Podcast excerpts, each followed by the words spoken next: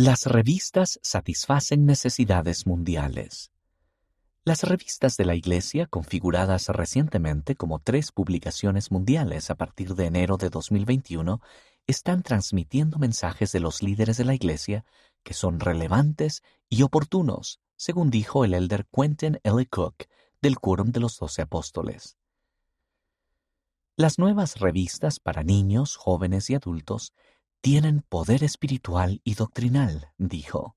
Los temas apoyan el plan de estudios Ven, sígueme y otros asuntos importantes.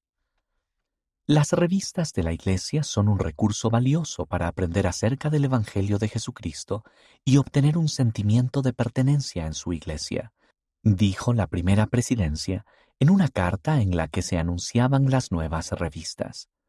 Nuestro deseo es que los miembros de todas partes se suscriban y reciban esta influencia sustentadora en sus corazones y hogares.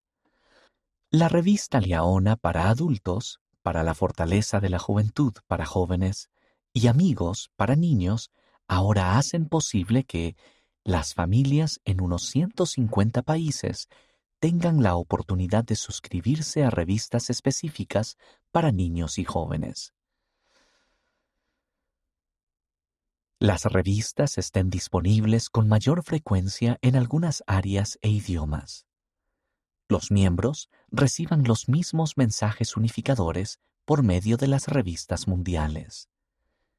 Los artículos de revistas estén cada vez más accesibles tanto en formato digital como impreso.